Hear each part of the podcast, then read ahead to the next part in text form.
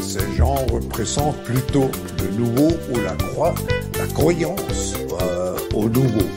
Alors c'est l'espoir qui va avec M. Macron qu'il est le bon guide de nous amener dans ce monde nouveau. Si nous savons collectivement nous comporter de manière plus sobre, nous savons faire des économies d'énergie partout, alors il n'y aura pas de rationnement et il n'y aura pas de coupure. C'est décalé. Coupé, mais c'est sur 19 degrés. Coupé, mais c'est économisé. Pour qui est lancé dans mon jet privé. Pour qui est lancé dans mon jet privé. Chacun aura sa feuille de route et pourra prendre la mesure des défis qui nous attendent sur les finances publiques et la transition écologique par exemple. Agnès, y a quoi dans ton panier? Vas-tu nous expliquer Acheter voiture kilowattée, mais a plus électricité. Laissez couper, laissez décaler. Couper, baisser sur 19 degrés. Couper, baisser, économiser.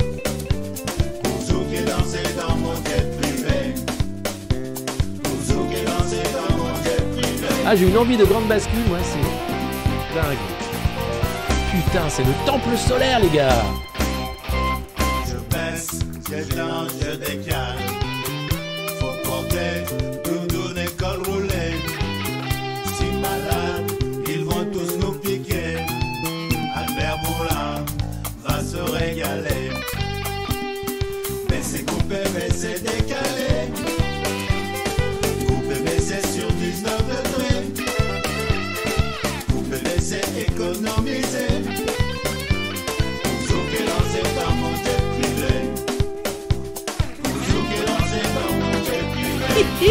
Tu ne posséderas rien mais tu seras heureux, donne-moi tout.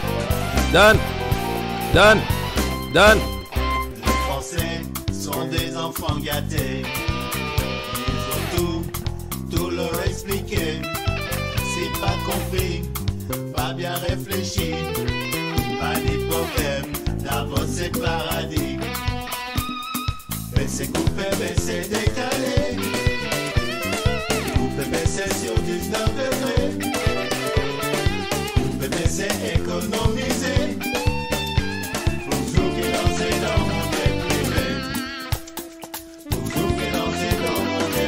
chacun pourra surtout mesurer que face à ces défis considérables, il y aura de réussite que collective.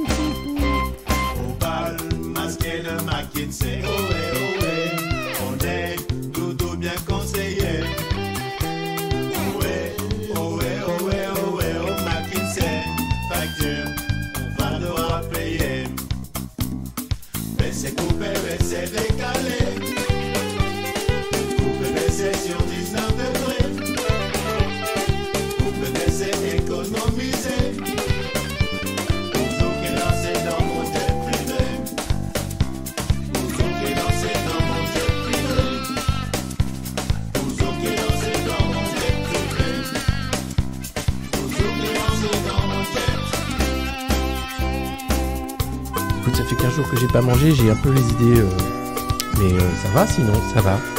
Ça va.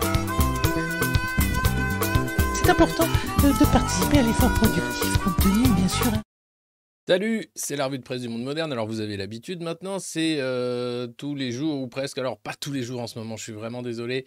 Mais vous savez, on prend pas de vacances, donc vous devriez avoir ce qu'il vous faut comme dose d'informations, euh, comment dire, urticantes.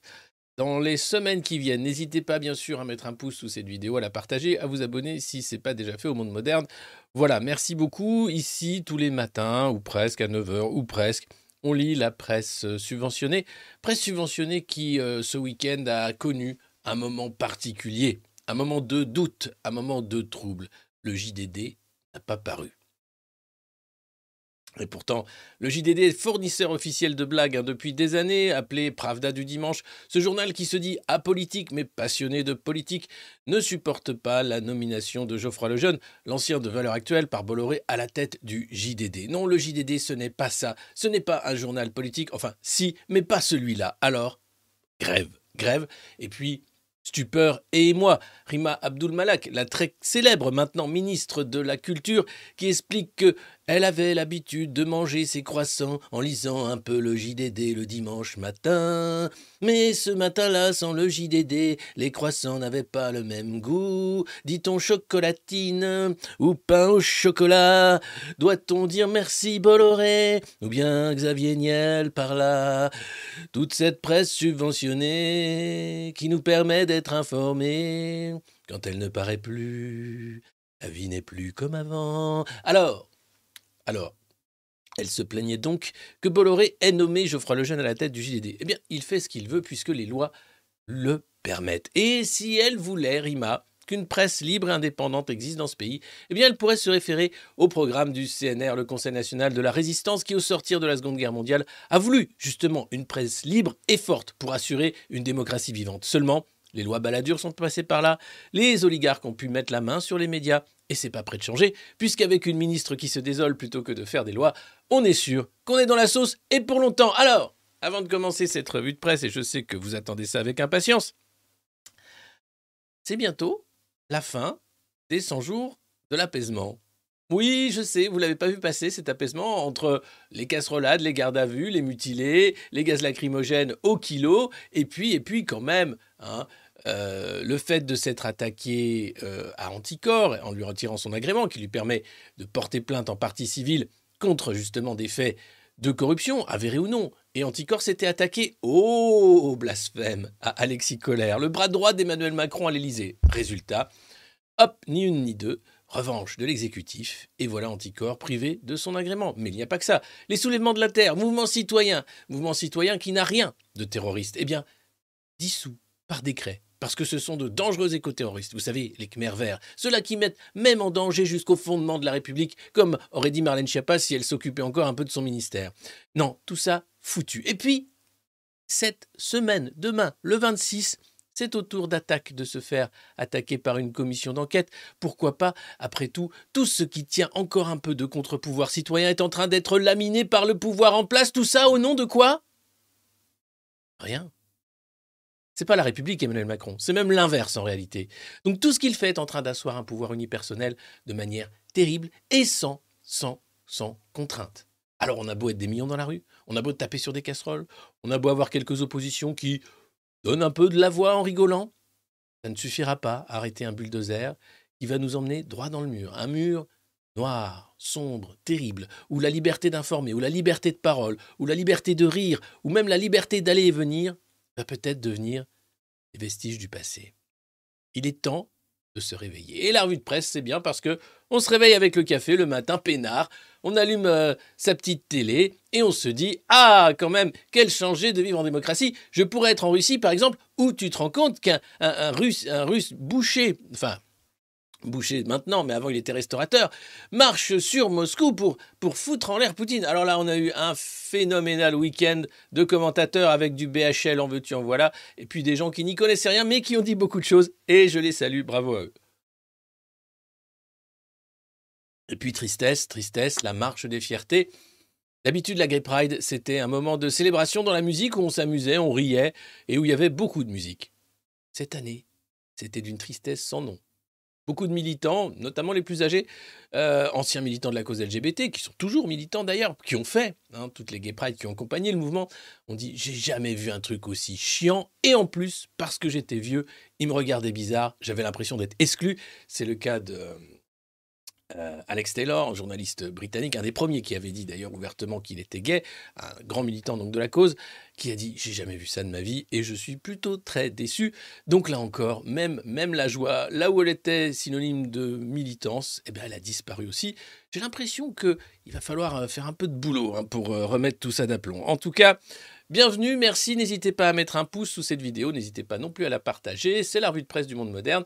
L'algorithme vous aime quand vous mettez un pouce, l'algorithme vous aime, l'algorithme vous aime, mais un jour peut-être il vous broiera. Attention, parce que nous jouons avec des jouets difficiles et dangereux, même si Thierry Breton veut nous en protéger, on en parlera en fin de revue de presse. On va aussi parler bien sûr de Macron à Marseille, et puis, euh, puis on va parler aussi de Marlène Schiappa. Voilà, allez. Vous avez le programme, euh, allez-y, faites comme moi, un petit coup de café. Et puis allez-y. Bon, Et c'est vrai que sans le JDD, bon, je suis désolé, c'est pas aussi bien, mais, mais on a le Figaro Magazine avec quand même une grande interview de Bernard Arnault. Ça devrait vous plaire. Allez, on ne fait pas n'importe quoi dans l'hémicycle, nous dit Yael Braun-Pivet, sa présidente, euh, personnage numéro 4 de l'État. Décidément, qui n'en rate pas une. Bon, évidemment, elle est là pour obéir à Emmanuel Macron et foutre en l'air la démocratie représentative, tout ça avec le sourire en expliquant qu'elle respecte totalement le travail des députés. hein. Alors, c'est une interview qu'on trouve euh, évidemment euh, dans Le Parisien aujourd'hui en France du dimanche. Euh, à titre personnel, quelle proposition voulez-vous porter dans la réforme des institutions, par exemple? Non, parce que le nouveau truc des macronistes, c'est qu'ils veulent réformer les institutions. Alors, quand tu vois le succès des autres réformes, tu dis non, on va faire une sixième, mais sans vous. Parce que tout ce que vous touchez, ça devient quand même globalement quelque chose qui ressemble à, à- un bol alimentaire. Donc, il faut faire autre chose. Alors, euh, je suis favorable à un jour de la consultation. Un rendez-vous annuel, par exemple, le premier dimanche du mois d'octobre. Le grand jour de la consultation est arrivé. Française, française, donnez-nous votre avis. On en a besoin pour se le mettre dans le cul. Ah ben écoutez, oui, alors, ce jour-là, nous pourrions organiser des référendums à tous les échelons.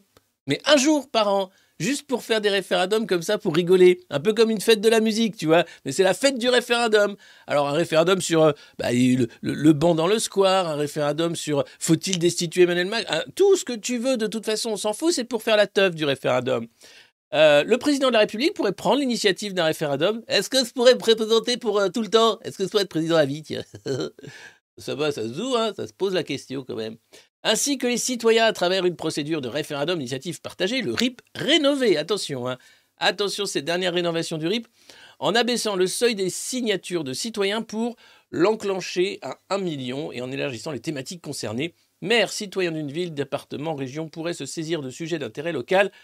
Rendre ce rendez-vous régulier permet de désinstrumentaliser, de le dépolitiser. Ah Dépolitiser le référendum, mais quelle bonne idée Il est constitutif même de la cinquième. C'est ce qui fait que le peuple, parfois, peut gouverner. Alors c'est sûr que depuis 2005, les référendums, ça vous casse les, les responsables au pouvoir. Hein et on sait bien, puisque dès que vous demandez un peu une question au peuple, la réponse est jamais la bonne. Alors du coup, comme vous ne pouvez pas dissoudre le peuple, l'idée c'est de le priver petit à petit de ses droits et de lui imposer des devoirs.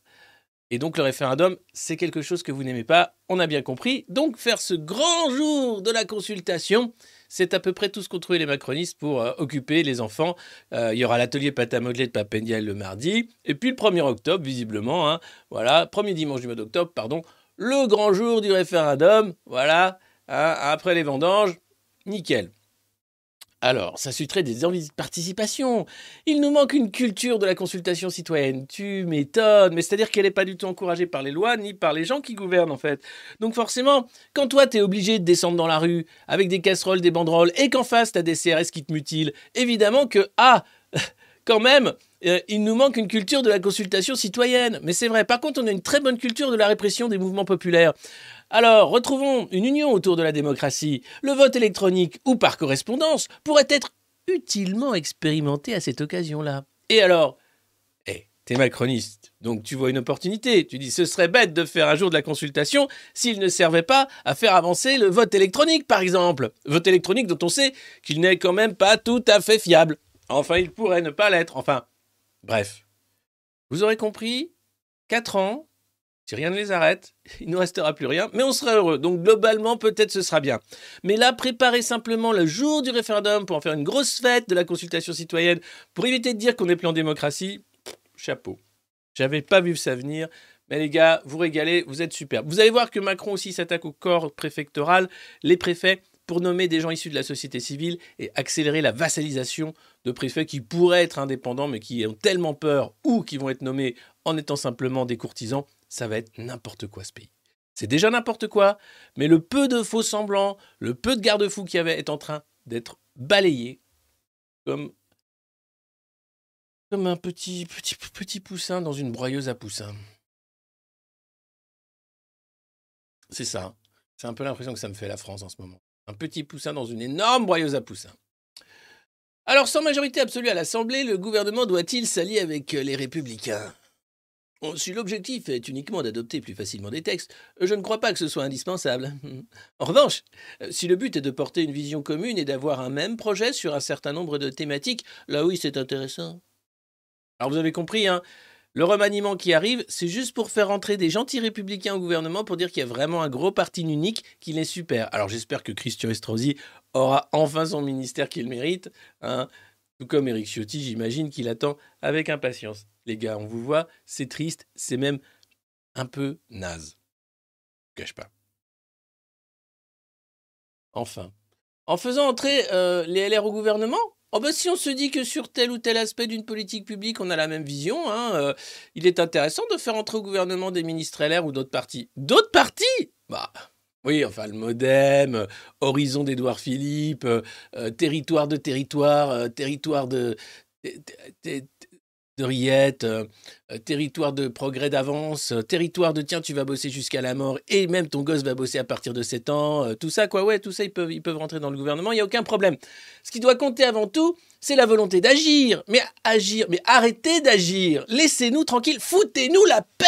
Il est temps de laisser les Français tranquilles. Hein, vous pouvez aller dans des clubs de tir, faire du macramé, faire de la pâte à modeler, je sais pas, faire du yoga, faire plein d'autres choses, mais arrêtez de faire des réformes dans ce pays, s'il vous plaît. Ça devient insupportable. Ah non, ils veulent agir. Et puis ils ont une telle volonté d'agir. C'est comme Édouard Philippe. hein. Ah, il aime le pouvoir. Ah, il a envie de revenir, il veut faire des trucs. Mais arrête C'est pas la peine Alors, peut-être un, parti social-démocrate de gauche hein? mais euh, aussi quelqu'un d'un groupe écolo, ou même du PC, regardez. Chez les communistes, le président Chassaigne est très engagé sur les sujets agricoles. Le député Stéphane Peu sur la ville et le logement. Elle donne même des noms Qui pourrait devenir un, ministre macroniste? Mais n'importe qui en réalité. Mais même des communistes Ah, bah oui, c'est vrai, à partir du moment où ils font péter la NUPES. Tout sauf la France insoumise et le Rassemblement national, bien entendu, qui sont en dehors du cadre républicain, selon ces grands, grands, grands sauveurs de la République qui passent leur temps à saboter le débat parlementaire et à mutiler les citoyens français. Tout ça avec le sourire en vous expliquant que c'est normal. Ah mon Dieu. Et votre nom est parfois cité. Alors on parle toujours de Yael Braun-Pivet pour ceux qui n'étaient pas là tout à l'heure. Je vous vois, hein, n'hésitez pas. hein. Voilà, bienvenue. Bajned à tout le monde, bonjour. N'hésitez pas à mettre un pouce si vous venez d'arriver, parce que je sais, vous regardez, vous oubliez, mais un petit pouce, ça coûte rien. Ou sinon, patreon.com slash le monde moderne pour nous soutenir. On a besoin de votre soutien, donc n'hésitez pas à vous abonner ici ou sur Patreon. Euh, alors oui, ça n'a aucun sens, nous sommes en 2023, j'ai pas envie d'être... euh, J'ai été élu il y a un an présidente de l'Assemblée nationale. Le matin, quand je me brosse les dents, elle aurait pu dire le matin quand je me rase, mais on serait dit oh non, pas encore. Non, vous inquiétez pas, c'est juste quand elle se brosse les dents. Le soir, quand je me brosse les dents, je ne pense qu'à l'Assemblée. Le matin, quand je me brosse les dents. Et le soir, quand je me brosse les dents, je ne pense qu'à l'Assemblée. Et la nuit, même en rêvant, je ne pense qu'à l'Assemblée. Oh, c'est plutôt du Joule en fait. Le matin, quand je brosse les dents, et le soir, quand je brosse les dents, je ne pense qu'à l'Assemblée. Ouais, ça fait plus Joule. Mais comme j'ai pas de, de- d'autotune. Un remaniement approche. Un poste gouvernemental euh, peut-il vous faire douter? Yael Bonne-Pivet. J'ai quitté un ministère pour euh, tenter la présidence. Je ne savais pas que j'allais être élu. J'ai pris un risque énorme et j'ai préféré prendre ce risque pour moi. C'est l'Assemblée nationale, et rien que l'Assemblée nationale. C'est beau, c'est beau, c'est vraiment beau. C'était une interview de Yael Braun-Pivet, voilà, on l'applaudit. On ne fait pas n'importe quoi dans l'hémicycle, un peu quand même.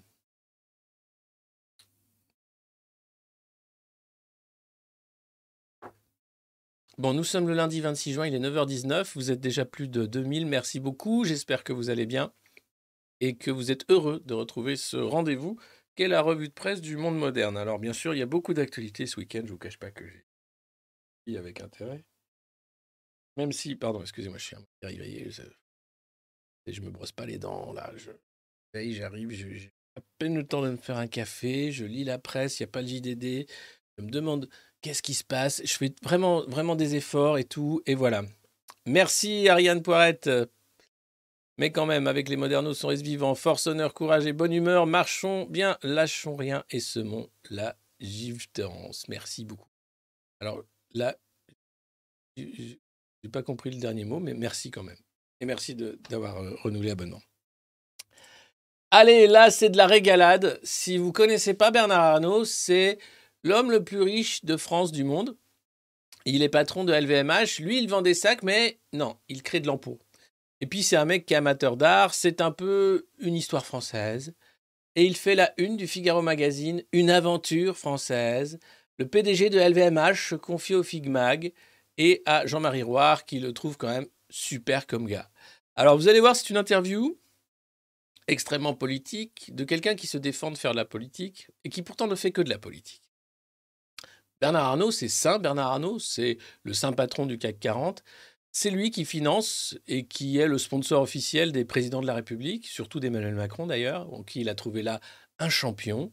C'est celui qui décide un peu de comment fonctionne euh, la politique dans ce pays, avec les échos, avec le Parisien aujourd'hui en France, avec un appétit dans le domaine des médias qui n'est pas euh, étonnant, mais avec une discrétion contraste avec euh, la façon de faire de M. Bolloré. Bernard Arnault, c'est quelqu'un qui paye des impôts. Il dit d'ailleurs qu'il paye beaucoup d'impôts. Et vous allez voir, il a une vision du monde. Il n'aime pas le Venezuela. Ah, ça, Bernard, j'ai pas l'impression qu'il vaut beaucoup de sacs au Venezuela. En revanche, la Chine, ça, c'est des bons clients. Il aime bien la Chine, Bernard. Alors, regardez. Il est quand même trop mignon devant ses, œuvres d'art. Là, c'est son petit bureau. Alors, tu sais pas, il est, devant plein de sacs, le mec. Alors, tu te dis, est-ce qu'il y a des billets dans les sacs? Non, parce que j'ai vu la photo. Le premier truc que je me suis demandé, c'est combien il y a de thunes là dans ces sacs? Est-ce qu'il y a de quoi financer une campagne de Nicolas Sarkozy ou pas? Et tu sais pas, hein, mais euh, globalement là, je pense que ouais, tu peux mettre un, bon million, deux millions, hein, de quoi faire quand même, un, quoi faire des trucs. Voilà. Euh, alors après, non, pas forcément, hein, mais voilà. On l'aime bien, on l'aime bien Bernard. Et regardez, alors voilà. Premier truc, on lui parle de oui, alors euh, c'est un groupe très écolo, LVMH, hein, ils ont euh, le triple A de l'écologie selon un truc de certification indépendant, poète poète, super. Et ils pensent que c'est par le progrès technologique qu'on aura euh, l'élévation des températures, pas en stoppant le développement économique. Hein. Pour lui, le développement économique, c'est la clé de tout, et le profit arrive juste parce que tu fais du bon boulot, et donc tu as développé ta boîte, et donc c'est tout à fait normal que tu récupères un peu de sous. Alors, ok Bernard, Ok euh, moi, je suis pas sûr que plus on va développer économiquement et plus on va développer technologiquement, on va créer d'autres problèmes d'externalité négative. On aura toujours des problèmes à régler. Par exemple, la voiture électrique n'est pas une solution en soi. C'est juste euh, un moment qui permet de faire croire aux gens qu'ils font quelque chose et puis de passer à autre chose puisque du pétrole, il n'y en aura pas pour tout le monde, même si on en, on en puise encore plus cette année et on en a encore plus besoin que les années précédentes. Mais ça, c'est pas grave. Il est question d'une transition. Je ne sais pas comment on va la faire, mais bon courage à tous. Euh, estimez-vous que le succès de l'industrie du luxe, la profitabilité de LVMH et le niveau de votre fortune sont moins bien acceptés aujourd'hui en France que dans le passé? Est-ce que vous l'estimez comment ça, Monsieur Bernard, Saint-Bernard Arnault? La critique de l'économie de marché a plus d'écho parce que les extrêmes sont actuellement très bruyants. Leur seule obsession est d'augmenter encore les impôts alors qu'ils sont déjà plus élevés que partout ailleurs en Europe. Ils oublient que l'entreprise est la principale source de richesse pour le pays. On a parfois l'impression que leur modèle est le Venezuela, où règne pourtant l'extrême pauvreté. Ceci dit, ces points de vue sont très minoritaires, et je constate lors de mes nombreux échanges avec les Français, alors bon, ils parlent qu'à Brigitte et Emmanuel, hein, quand je visite à Paris ou en province de nombreux points de vente, bah, il parle sinon à ses employés. Donc t'imagines bien, oui, oui, oui, c'est Bernard, oui. T'imagines bien que le mec parle pas aux Français. Hein, c'est Bernard. Si tu veux, je t'organise un Discord avec les modernos. Euh, qui, je pense, sont représentatifs des Français davantage que les employés LVMH, hein, qui sont obligés de fermer leur gueule, ou Brigitte et Emmanuel Macron, qui sont euh, j'imagine, très sympathique pour toi, mais qui non plus n'ont pas une vision non plus super. pareil, Pharrell Williams, euh, tout ça, ses potes euh, français, machin, c'est. Non. Mais c'est pas grave.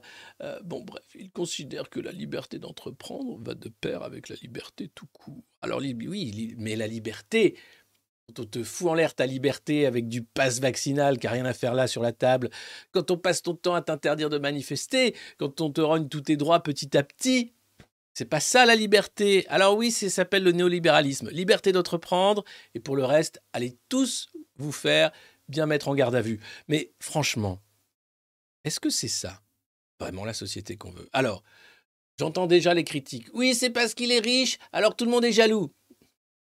Non. Il a le droit d'être riche. C'est la question du partage, la question du sens aussi. Qu'est-ce que c'est que ce bordel de vendre des sacs à ce prix-là? Bernard, enfin. Alors tu trouves des gogos pour acheter. Formidable. Mais globalement, tu vas dire non, c'est le luxe, c'est l'efficacité française, mais pour peut-être 10% de ce que fait LVMH. Alors, êtes-vous critiqué de la même manière à l'étranger, Saint-Bernard Arnault? Non, au contraire. Récemment, en Jordanie, par exemple, lors d'une réception officielle, invité chez le roi, bon, nombreux participants sont venus me remercier et me féliciter pour le soutien financier apporté à la reconstruction de notre patrimoine, hein, de l'humanité, qui est Notre-Dame de Paris. Alors qu'en France, j'ai été critiqué parce que j'ai été un mécène privé, au prétexte que la restauration aurait dû être l'affaire exclusive de l'État. Ah On donne des sous, puis on est critiqué Mais pas en Jordanie, heureusement. Alors Bernard, il est très content que son marché numéro un soit les États-Unis, la Chine, etc. Pour lui, clairement, la France, c'est un peu un boulet maintenant. Je cache pas. Alors, c'est con parce qu'il est obligé de garder la France puisque c'est la base de son savoir-faire, c'est la base de l'image même de LVMH, le luxe à la française. Mais il aimerait bien que ce soit le luxe à la française sans la CGT à la française. hein. Ça, c'est sûr que le côté le français qui se bat encore pour ses droits sociaux, c'est pas, ça va pas avec le luxe en fait. Et si tout le monde peut avoir le même niveau de vie que le roi de Jordanie ou que Saint Bernard Arnault, alors pourquoi pas Ce serait vraiment vachement bien, mais c'est pas le cas malheureusement. Vous avez investi dans plusieurs médias, les Échos, Radio Classique, Le Parisien, euh, trois petits points, il y en a tellement, ce qui vous vaut des reproches d'interventionnisme. Oui, c'est vrai, je trouve ça un peu. Mais alors quoi? Pensez-vous que les médias ont une responsabilité dans la mentalité des Français? Et là, vous allez voir la réponse, elle m'a pété les jambes. Là, je suis en béquille. Les personnes hostiles au libéralisme sont très présentes dans certains médias. Pardon? Bien que les Français, dans leur grande majorité, comprennent que si nous sommes un pays de liberté, c'est aussi grâce à la liberté d'entreprendre. En ce qui concerne l'interventionnisme supposé pour tout actionnaire d'un média, j'ai expliqué à la commission d'enquête du Sénat que ce n'était jamais moi qui inspirais les articles des échos. Ah Les échos sont dotés d'ailleurs d'une charte éditoriale qu'ils s'efforcent de respecter. S'ils devenaient marxistes, je m'en retirerais. Ah oui, ça il l'avait dit exactement mot pour mot devant le Sénat. Mais moi, ce qui m'a pété les jambes, eh, vous allez me dire, vous êtes d'accord avec ça, mais quand même. euh, alors déjà la question, hein. Pensez-vous que les médias ont une responsabilité dans la mentalité des Français hein, Ces salauds de Français de gauche qui se battent pour leurs droits sociaux, vous savez, ceux qui ne sont pas encore totalement euh, bouffés par la xénophobie et qui pensent que tous leurs problèmes viennent de l'immigration? Non, les Français qui pensent qu'il y a encore un problème de lutte des classes. Ceux-là, ceux qui pensent qu'il y a encore un vrai problème avec une pratique autocratique du pouvoir, avec un mensonge sur ce qu'est la démocratie, ceux qui réfléchissent encore un peu. Est-ce que vous pensez que les médias ont une responsabilité dans la mentalité des Français? Et la réponse de Bernard Arnault, la mentalité de dire le Français est anti-riche, serait un peu sale. Dans la tête de Bernard Arnault, il pense être une victime. Mais là, les personnes hostiles au libéralisme sont très présentes dans certains médias. Mais qui À part, euh, peut-être ils sont trois sur France Inter à l'émission de Charline et c'est tout. Il y avait Guillaume Meurice, il y avait Émeric Lompré, et peut-être Thomas VDB. Bon, Lydia, allez, 4. C'est des humoristes en plus. Hein. Attention, on parle pas de journalistes. hein. Les, journal- les journalistes hostiles au libéralisme, il n'y en a pas. Hein. J'en connais pas un. Ou alors, faut me le montrer, mais sur un média euh, mainstream, c'est juste du délire. C'est juste, en fait, ils n'ont pas le droit d'être là. À un moment, tu es là, tu arrives, tu dis Ah, excusez-moi, j'ai dû, dû me tromper, excusez-moi, je, je- reprends ma cravate. Ouais, je l'avais amené pour rien, du coup. Tu as vu, j'ai pas mis de cravate, il fait trop chaud, en fait. Donc, c'est pour ça qu'on a besoin de, de l'audience. C'est pour ça que je vous demande de mettre des pouces, que je suis un peu relou avec ça. Mais franchement, si on peut euh, euh, casser le plafond de verre, arriver à faire euh, de l'audience, arriver à montrer que les Français cherchent à, à s'informer autrement, avec un autre ton, et dire que non, on n'a pas besoin des médias de Bernard Arnault, en fait, pour s'informer. Non, on n'a pas besoin des médias de Patrick Drahi pour s'informer et d'être sur BFM ou ailleurs. Non, on n'a pas besoin de ça, puisqu'en réalité, ce sont des usines à fabriquer des manières de voir le monde. Alors, on peut dire du consentement, on peut dire euh, du renoncement, on peut dire de la propagande aussi, puisque euh, BFM va très loin parfois dans la propagande. Euh, et on l'a vu hein, tout ce week-end avec ce qui s'est passé en Russie, et globalement, personne ne savait ce qui se passait, mais tout le monde avait un avis formidable sur la question. Attention. Donc, je vous demande de faire ce que vous faites très bien depuis le début de cette revue de presse, le bouche à oreille, d'en parler autour de vous, de ne pas hésiter à partager les liens des, revues de presse. Vous pouvez faire des petits clips, vous pouvez euh, mettre des liens, euh, vous abonner évidemment, ça c'est important, patreon.com slash le monde moderne, ou ici sur YouTube, euh, tant qu'on peut le faire. Et je sais qu'on est sur les GAFAM, je sais qu'il y a une limite à ça, mais on a besoin de l'audience. On a besoin de montrer que non, les milliardaires n'ont pas à être propriétaires de médias et à sélectionner qui va passer sur ces médias-là pour être sûr que les Français ne sont pas, surtout pas, mis en face à une horrible propagande marxiste ou néo-marxiste, alors que du matin au soir, ils bouffent de la bouillie néolibérale. Et qu'on leur fait croire que le management, que la win, que l'argent, que le toujours plus, que la voiture électrique, que le attention j'éteins, je coupe, je décale, que le point vert pour aller se balader en forêt, que le passe vacciné, que le attention, tout ça c'est super Que Olivier Véran est un porte-parole et non pas un porte-mensonge. On arrive à faire croire qu'Édouard Philippe serait potentiellement le formidable meilleur président que la France ait jamais connu, après Emmanuel Macron qui est déjà le meilleur président que la France ait jamais connu. Alors on a besoin vraiment de ce paysage de médias indépendants, de ce paysage de euh, médias underground, peu importe, mais qui peuvent faire la masse, qui peuvent arriver, franchement, à casser le plafond de verre. J'y crois. Moi, j'y crois. Alors, vous allez me dire, je suis un doux dingue, un doux rêveur, euh, j'ai sans doute tort. Non, j'y crois, vraiment. Il se passe quelque chose. Et on est en train de le voir.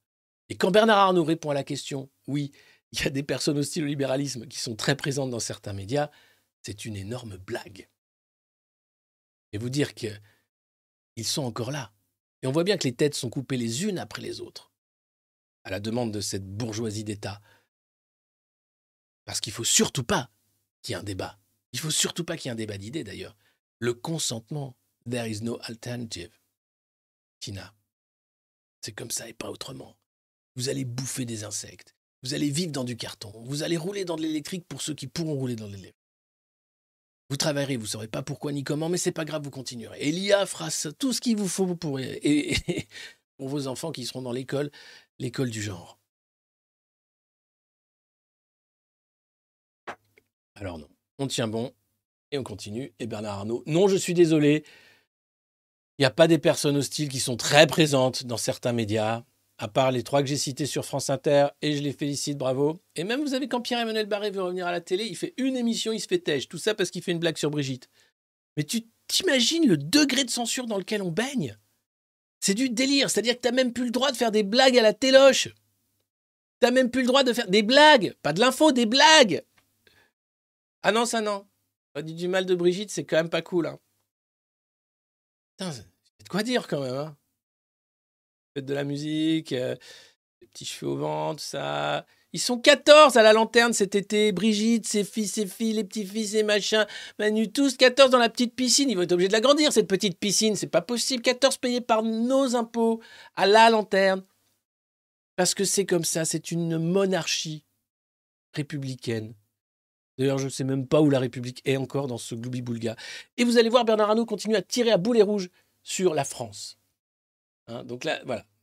Heureusement, les échos ne vont pas devenir marxistes. Rassurez-vous, Saint-Bernard Arnault, ça ne risque pas d'arriver sous votre haut commandement. Alors, est-ce en raison de l'attachement particulier que vous avez pour Dior que vous avez décidé d'en confier la présidence pour la première fois à l'un de vos enfants, votre fille aînée, Delphine en l'occurrence? Alors oui, il a, il a filé Dior à sa fille. Comme ça, c'est un petit cadeau. Alors non, il y a d'autres raisons. Hein. Euh, il n'y a, il n'y a pardon, d'autres raisons que la compétence qu'elle a acquise en passant quasiment toute sa vie professionnelle dans le groupe.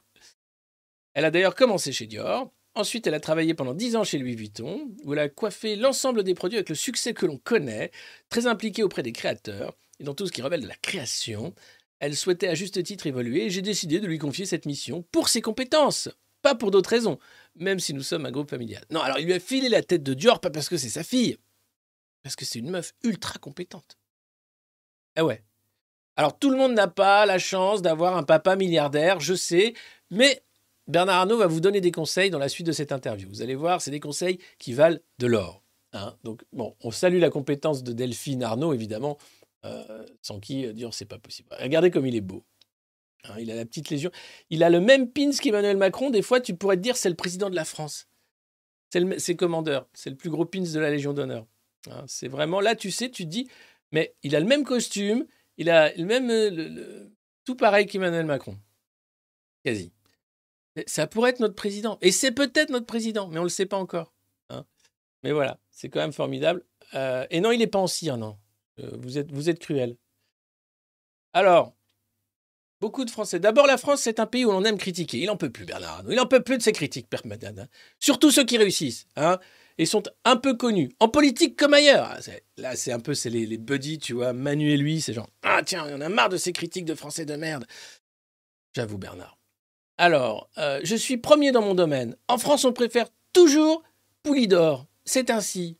Poulidor, c'était celui qui était toujours le deuxième pour les plus jeunes euh, dans le Tour de France. hein. vous aviez euh, le champion et Poulidor, c'était celui que tout le monde adorait parce qu'il gagnait pas, mais on voulait qu'il gagne. Et à chaque coup, il y avait Poulidor et, et il n'était pas là. Et c'était Vas-y Poupou, qui peut s'appliquer d'ailleurs à votre poulain préféré. Vas-y Poupou, ça reste quand même un truc, voilà, populaire du vélo.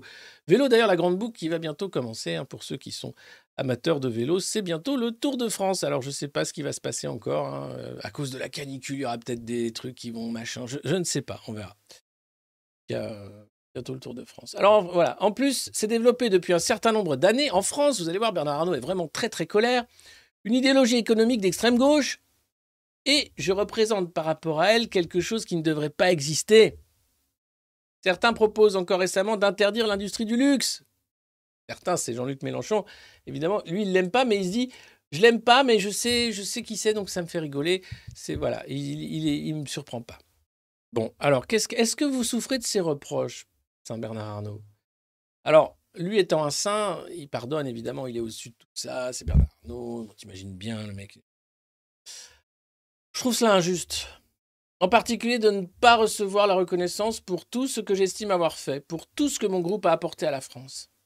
En matière d'emploi, nous sommes le premier recruteur et un gros investisseur, et aussi le plus important contribuable. Certains journaux disent que je ne paye pas d'impôts. C'est faux Je crois être celui qui en paye le plus, au contraire. Alors je crois être. Alors ça reste à prouver. Globalement, oui, Bernard Arnault paye des impôts. Enfin, le groupe LVMH paye des impôts. Mais quand même, comme tous les grands groupes industriels et euh, comme tous les world companies, ils s'organisent en, fait pour euh, éviter quand même globalement l'impôt. À gâche sa financière familiale, par exemple, pour assurer justement la transmission du patrimoine sans trop payer, euh, mais aussi à un moment, la famille Arnaud qui s'était intéressée d'une délocalisation à Bruxelles, par exemple, qui avait été attaquée par Libération à l'époque. Oui, il a quand même essayé globalement d'éviter de payer beaucoup d'impôts, Bernard. Et on le comprend, il est tellement riche. Il n'a pas que ça à foutre que de payer des impôts pour tous les pauvres. Lui qui crée des emplois. Alors là, attention, c'est le conseil de Bernard Arnault. À vous tous, gueux. hein. Les, oui, je sais, vous êtes là. euh, un coup, je joue à FIFA. Un coup, je regarde la revue de presse du monde moderne. euh, un coup, je vais sur Pornhub. euh, un coup, je, je vais, je vais me réchauffer une petite aiguillette de poulet. Stop C'est pas une vie, ça. Stop. Où est votre entreprise? Où est votre force de production? Ça suffit maintenant. Regardez-vous dans la glace, dites-vous que vous pouvez faire quelque chose. Vous pouvez être macroniste. Vous pouvez être quelqu'un qui, à l'image de Bernard Arnault, va réussir dans la vie. Alors il faut savoir qu'il y avait un héritage, évidemment, qu'il y a eu une petite entourloupe au niveau étatique avec un certain Laurent Fabius qui était de la même promo. Euh, et, puis, et puis plein d'autres choses comme ça. Mais non, vous, vous là, vous n'avez pas forcément le réseau. Voilà comment ça va se passer. Quel conseil vous donnez à un jeune homme ou une jeune fille qui commence dans la vie? Alors Bernard, hein, outre le fait de ne pas être néo-marxiste ou marxiste, vraiment là c'est la loose absolue. Alors il faut avoir un but, il faut se connaître, il faut voir en quoi euh, il est différent, d'avoir ou d'acquérir deux qualités, la patience et la ténacité. Enfin d'être au bon endroit au bon moment, autrement dit d'avoir de la chance. Merci de ce putain de super conseil. En gros, si t'es pas né héritier, t'es niqué, mec, dans ce pays qui a la phobie, euh, finalement, de la richesse. Non, il faut être riche. Et généralement, en France particulièrement, les riches sont des héritiers. On ne devient pas riche en France, sauf vraiment gros coup de chance. Et la chance, c'est ça. C'est la naissance, c'est l'inégalité de base. C'est ce qui fait que quand t'es Bernard Arnault et que t'as besoin d'un peu de thunes pour commencer une petite boîte, bah la thune, elle t'est filée directement par le cercle familial. C'est le fait que tu peux faire après des études, oui, puisque tu as euh, les connaissances de ta classe qui te permettent d'aller dans les écoles, donc d'avoir les diplômes qui vont. C'est ce genre de choses. Il appelle ça la chance. Après, il en veut à la passion égalitaire de la France. Évidemment, si tout le monde pouvait être bien né, ce serait beaucoup plus simple. Alors, euh, la politique. Aurait-il aimé devenir président de la République lui demande Jean-Marie Roire. Euh, je n'en aurais sans doute pas eu la capacité, surtout pas la patience. Ah bah alors je croyais qu'il fallait être patient et tenace. On sent. Il faut en rencontrer le week-end des électeurs qui vous insultent. La tannée Alors t'es pas obligé que les électeurs t'insultent. hein. Tu peux aussi euh, faire en sorte que tu sois président, justement, que tu sois là pour faire en sorte que la France ait un cap et que ça se passe bien sans braquer tout le monde en les traitant de, juste de, gros connards que tu as envie d'emmerder. Je fais rapide, mais bon. Faut pas qu'il ait dit connard, mais bon, tu l'entends quand même dans le, petit zuzotement derrière. Euh, c'est un sacerdoce, c'est un job en plus qui, dure que 5 à 10 ans, c'est nul. Euh, je crains que dans les conditions actuelles difficiles et dangereuses. Salut Zahir, bienvenue dans Poteau. Alors oui, il a peur que dans ces conditions-là, hein, où les gens sont vraiment très méchants avec le président, eh bien, de hautes compétences soient dissuadés d'y aller. On n'a pas les meilleurs. Alors ça, je suis pas en désaccord avec Bernard Arnault, on n'a pas les meilleurs, ça c'est vrai. Ça c'est sûr. hein. Alors, j'ai rencontré tous les présidents de la cinquième. L'un de ceux qui m'ont le plus marqué, je vais vous surprendre, hein, c'était François Mitterrand. Il s'intéressait beaucoup aux affaires, mais il avait une culture et une personnalité étonnante. Quand il pénétrait dans une pièce, il la remplissait de sa présence. J'en ai connu, je n'ai connu d'impression équivalente qu'avec les Didi. Et là, tu vois le côté midinette de Bernard Arnault, quoi. Et Didi. Ok. Bon. Alors le mec s'achète Pharrell Williams, hein, donc il dit quand il rentre dans une pièce, je l'ai acheté, il ce, qu'il- il fait ce que je lui demande, t'inquiète.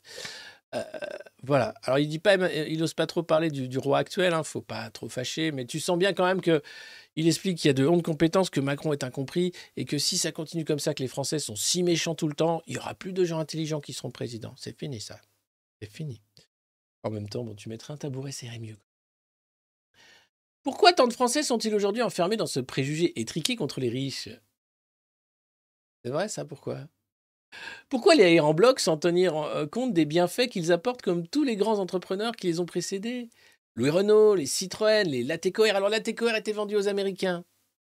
Peut-être pour ça aussi, à un moment, tu te dis, les riches n'en ont plus rien à foutre de ce pays. Il faut savoir qu'à une époque où encore, évidemment, le riche, le noble, était attaché à la terre parce qu'il n'avait pas le choix. Il y avait quand même une unité de lieu. Aujourd'hui, Bernard Arnault est obligé d'être attaché à la France puisque c'est l'image de sa marque, LVMH. Mais pour les autres, peu importe le pays. La classe moyenne, celle qui achète, celle qui veut devenir riche, celle qui est prête à tout, elle est en Chine, elle est au Brésil, elle est peut-être en Afrique bientôt. Alors, France. Pourquoi faire des riches des boucs émissaires? Responsables de nos maux qui bien souvent ne sont pas seulement imputables à un compte en banque plus ou moins rempli. Alors, si, parce que le partage du profit. On est d'accord, le profit c'est bien pour les entreprises, etc. Maintenant, quand tu sais que 71% du profit revient aux actionnaires et non plus au travail, et que les gens qui travaillent commencent à plus pouvoir finir le mois, avoir de vie ou envisager un avenir meilleur pour leurs enfants, t'as un vrai problème, Jean-Marie. C'est Jean-Marie Roire qui écrit, c'est pas Bernard. Cette guerre de religion n'est pas près de cesser. En France, où le mythe de l'égalité, aussi tenace que l'était autrefois la croyance au paradis, continuera à distiller ses poisons. Donc le mythe de l'égalité en France est un poison. Liberté, égalité, fraternité. L'égalité serait donc un mythe et un poison pour la France. Ça, c'est Jean-Marie Roire qui écrit ça. Alors, euh, aucun raisonnement ne viendra à bout de cette idéologie. La France ne sera jamais la Suisse. La passion nivellatrice l'emportera toujours sur le bon sens social. Alors clairement, il explique après qu'il ne se fera pas d'amis au monde ou à Libé, mais qu'il s'en fout. Après tout, ça c'est le bon sens. Alors, dire que l'égalité est un mythe et que c'est un poison, en France, c'est faire le jeu en fait de ces ultra riches qui n'existent nulle part, qui n'en ont rien à foutre, à part pour la marque éventuellement, préserver quelque chose d'un pays, et qui vont continuer dans une destruction totale de nos valeurs. Pourquoi la France a cette passion de l'égalité? Parce qu'on a fait la révolution de 1789, parce qu'on a aboli les privilèges, parce qu'on a lutté contre l'ancien régime. Alors certes, révolution bourgeoise qui a ses limites, mais qui a permis quand même de montrer qu'il y avait un autre monde possible. Un monde qui est arrivé à la force d'une révolution. Et c'est ça la passion égalitaire en France. Et c'est aussi de se dire qu'après tout, c'est pas la richesse qui fait la qualité d'une personne. Ou alors peut-être sa richesse euh, philosophique, sa richesse morale. Mais le compte en banque. Bernard Arnault va mourir, comme nous tous. Il va laisser son nom derrière lui, quelques fondations qui ne passeront pas le temps, mais comme un pharaon, il se croit éternel. Et beaucoup de riches voudraient être éternels. Cette logique du transhumanisme de vouloir aussi dépasser, d'être toujours hors du cadre, d'aller toujours plus loin. Ça sert à rien. On continue de se faire la guerre, on continue de ne pas avoir assez de bouffe, d'eau, on continue d'organiser des famines, il y a encore des mafias qui font du trafic humain, on continue de faire la guerre. Pourquoi? Toujours la même chose. Un peu plus d'argent. Alors oui, on a le droit de critiquer la richesse. La richesse financière quand elle est aussi sec. En fait. Parce que financer des fondations, des œuvres d'art, financer la reconstruction de Notre-Dame, et s'en foutre totalement du sort de millions de Français dans la pauvreté, mais au-delà, je ne sais pas combien de milliards d'humains qui de toute façon n'arriveraient pas à bouffer, faut savoir que notre confort bourgeois est basé sur un esclavagisme moderne. Ne pas le voir, c'est faire le jeu de cette violence bourgeoise. Alors évidemment, ça, heureusement, vous savez que vous avez beaucoup, beaucoup de journalistes qui sont contre l'idéologie néolibérale, qui sont présents sur certains médias hein, mainstream. Donc euh, allez-y, hein, allez les voir, hein, parce que franchement, chapeau à eux. Hein. Pas ce qu'ils prennent. Ah C'est le moment Chiappa, c'est Malène et c'est le fond Marianne. C'est le moment Chiappa. On prépare une chanson sur le fond euh, Marlène. Alors, Marlène Schiappa a totalement lâché la rampe, hein, je vous le dis. J'ai fait un peu de presse people ce week-end, vu qu'il n'y avait pas le JDD. Je me suis dit, bon, bah, parce que c'est quand même le JDD, c'est ma presse people à moi. Et là, démissionner Non, elle préfère roucouler avec euh, son nouveau petit copain qui est patron d'une mutuelle. Alors, belle chemise blanche, un lunette au Café Beaubourg, il se, il se galoche au Café Beaubourg, vous allez voir, c'est génial. En gros, c'est simple, Marlène a compris qu'elle allait être tège, elle a menti devant le Sénat, bon, ça c'est fait, elle en a plus rien à foutre, elle répond plus au téléphone, elle va plus à la télé, non, elle se fait des tatouages et elle galoche son mec à la terrasse du Café Beaubourg et c'est déjà bien suffisant. Bordel, vous avez qu'à vous mettre à sa place. Alors oui, c'est vrai, très amoureuse, la secrétaire d'État s'éclate au point d'oublier que sa carrière politique est en danger. Alors elle s'en fout de sa carrière politique puisqu'en fait elle se voit à la télé. Hanouna voulait faire une émission politique à la rentrée avec Ségolène Royal, avec Rosine Bachelot, avec Marlène Schiappa et avec je sais plus euh, quel second couteau, à Manuel Valls. Heureusement, Bolloré l'a débranché. Sinon, t'imagines la tannée que ça aurait été, quoi. Pourquoi? Pourquoi on est dans un bocal? Pourquoi il n'y a pas d'air? Pourquoi ça sent quand même globalement une odeur fétide? Pourquoi c'est toujours les mêmes qui racontent n'importe quoi? Tiens, avant de revenir à, à Marlène et à ses amours, regardons un instant Tati Roseline. Tati Roseline qui, quand elle parle, me fait un peu de peine. C'est une réflexion globale sur la réforme des institutions euh, dont on qui habite d'ailleurs un certain nombre de cercles. Et je dois dire que tout le monde peut se retrouver dans cette proposition de Richard Ferrand qui n'a pas pour but de d'offrir un troisième mandat à Emmanuel Macron parce qu'il ne peut lui offrir qu'une troisième candidature et non pas un troisième mandat. Donc tout le monde est d'accord pour la troisième candidature d'Emmanuel Macron, ceux qui veulent le réélire et ceux qui veulent le battre parce que finalement ce qui va être absolument dé déceptif pour les opposants à Emmanuel Macron, c'est qu'ils ne pourront pas lui régler son compte en 2027. Vous vous rendez compte la tristesse? Mais bien sûr, tout le monde veut que Emmanuel Macron puisse se représenter. Bah oui, bah oui, Tati Roselyne, t'as bien raison. Qu'est-ce qu'on ferait sans Emmanuel Macron alors? Putain, elle a du mal à parler maintenant. Les gars, alors je sais pas si Alain Duhamel est encore sur BFM, mais bon, à un moment. C'est bien, mais faites une chaîne pour ça. Il y en avait une d'ailleurs, c'était euh, Philippe Gildas qui avait pris la tête de cette chaîne d'ailleurs. La chaîne des, des, des quatrième âge, tu sais, où t'es sûr que là, bon, faites ça, mais arrêtez de nous imposer ce genre de trucs, quoi. Et Cyril Hanouna, arrête avec les concepts fumeux, hein. prends un peu de nouveauté, euh, fais autre chose. Mais là, faire une émission comme ça. Et donc, donc on va revenir à Marlène Schiappa, parce que bon, on parlait d'elle malheureusement, mais euh, voilà, donc ça c'est les, photos exclusives, regarde-moi ça. Ah là là là là, contrairement au Conseil des ministres, les rendez-vous avec Mathias ne sont jamais rasoirs. hein. Voilà, c'est dans Voici, putain. Euh, évidemment, tout ça est mis en scène. hein. Vous imaginez bien qu'il n'y a pas un mec qui est embusqué, donc elle met en scène en fait sa démission quasi du gouvernement. Alors, elle démissionne pas, c'est ça qui est génial. hein. Elle palpe la thune jusqu'au bout, on la paye à rien foutre, à mentir devant le Sénat, à distribuer de l'argent public à ses copains, et elle en a rien à foutre. Elle galoche son mec devant Elle te fait comprendre que elle en a plus rien à foutre. Si ça, c'est pas de la violence, si ça, c'est pas en fait ce qui fait monter ce sentiment en fait que les élites sont vraiment corrompues et qu'on n'en peut plus en réalité, qu'on n'a pas le pouvoir dans cette démocratie défaillante qu'est la France, que même les institutions ne sont pas respectées par ces clowns. Alors c'est quoi? Mais non, c'est sans doute de la faute de Mélenchon. C'est sans doute de la faute de tous ces responsables politiques qui lancent des discours de haine. Non, elle a raison, moi j'aime l'amour. Elle a raison d'être amoureuse. Mais alors, qu'elle démissionne, s'il vous plaît. Qu'elle prenne ses responsabilités, qu'elle rende un peu de l'aide de noblesse à ce job qui est celui de ministre. Parce que c'est devenu n'importe quoi. Alors Emmanuel Macron s'en fout, il est très content d'ailleurs. Mais moi, en tant que Français, ça me fait mal au cœur de voir ce qui se passe. Ça me fait mal au cœur de voir que elle ment, elle s'agite, elle ne sait plus rien de ce qui s'est passé lorsqu'elle était secrétaire d'État, puisque c'est un job fictif, on peut le dire. Et que là maintenant, elle se met en scène dans Voici pour expliquer qu'elle en a vraiment rien à foutre de ta gueule et vraiment rien à foutre de la République. Celle qui fait le fond Marianne pour défendre la laïcité et les valeurs de la République. Mais cette farce, en fait, il va falloir qu'elle prenne fin à un moment si on est un peu sérieux, si on aime ce pays. Parce que là, ça devient tragique. Sais que je dis tout le temps, il ne faut pas prendre tout ça trop au sérieux. Et on ne peut pas avec des clowns pareils. Mais là, ce qu'il faut prendre au sérieux, c'est le mal que font ces personnages cyniques à notre pays, à l'idée même de République, à l'idée même, en fait, du contrat social. Quel message elle donne? Soyez responsables, mentez, faites ce que vous voulez. Soyez corrompus après tout, pourquoi pas? C'est la fête. Je ne dis pas que Marianne Schiappa est corrompue, elle fait un travail phénoménal. Elle est géniale. Et sans doute,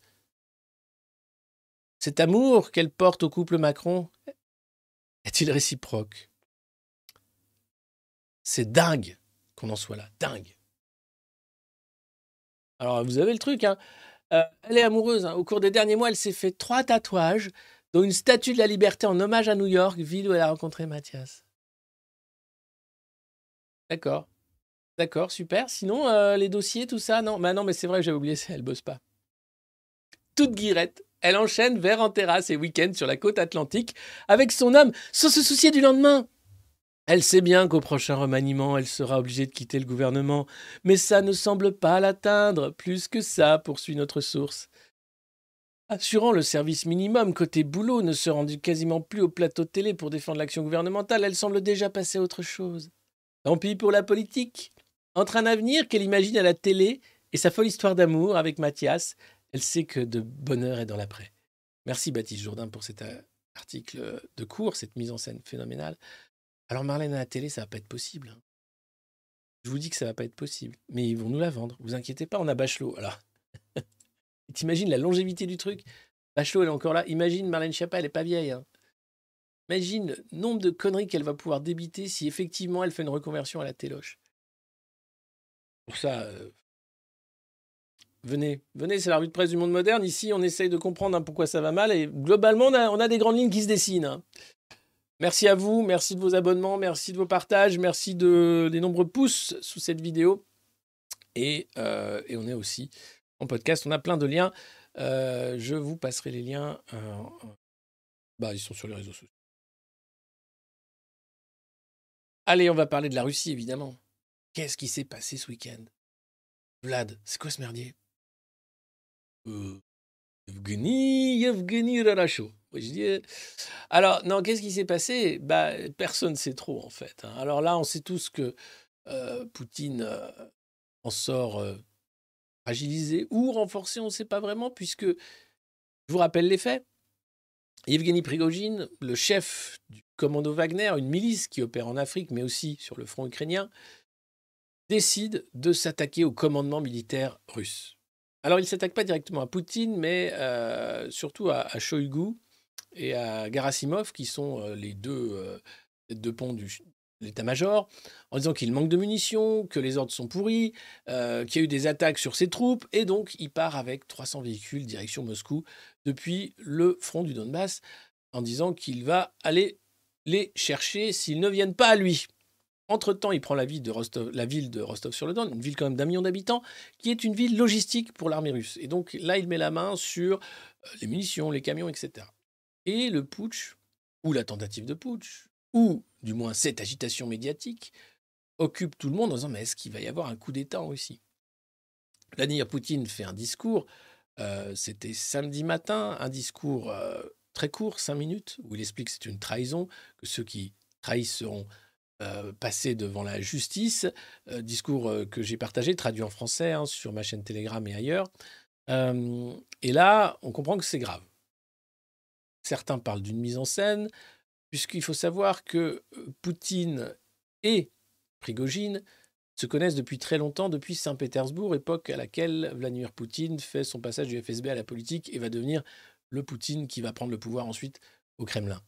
Et à l'époque, ces deux-là travaillent vraiment ensemble, Prigogine étant l'homme de la nuit qui connaît un peu tous les réseaux mafieux de la ville, etc., et qui va aider Poutine à avoir ce, réseau-là, enfin cette connaissance de, de la ville et du pays au-delà de ça, le clan de Saint-Pétersbourg.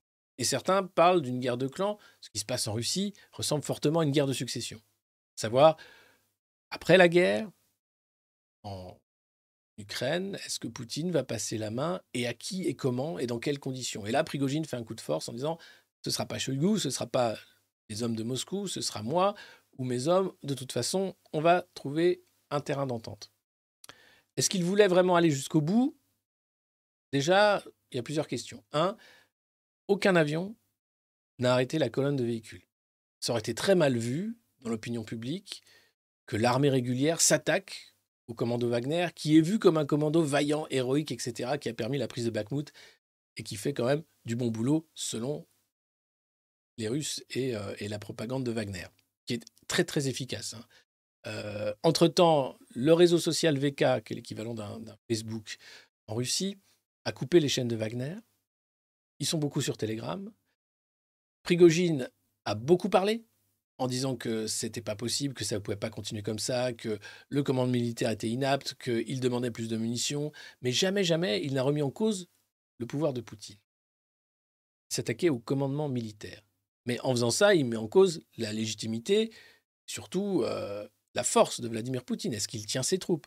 Est-ce que des mercenaires, comme dans Machiavel, finalement, c'est pas la force armée la plus dangereuse, puisqu'ils peuvent se retourner contre vous? Quel est le degré de loyauté de Prigogine dans cette affaire Alors, très vite, tous les commentateurs se sont excités en disant que Prigogine avait compris, qu'il allait sans doute prendre le pouvoir, que c'est quelque chose qui allait totalement changer la face de la guerre en Ukraine, et qu'on pourrait peut-être négocier avec ce cuisinier devenu chef de guerre, milliardaire, euh, musicien euh, de ce commando Wagner. Bon.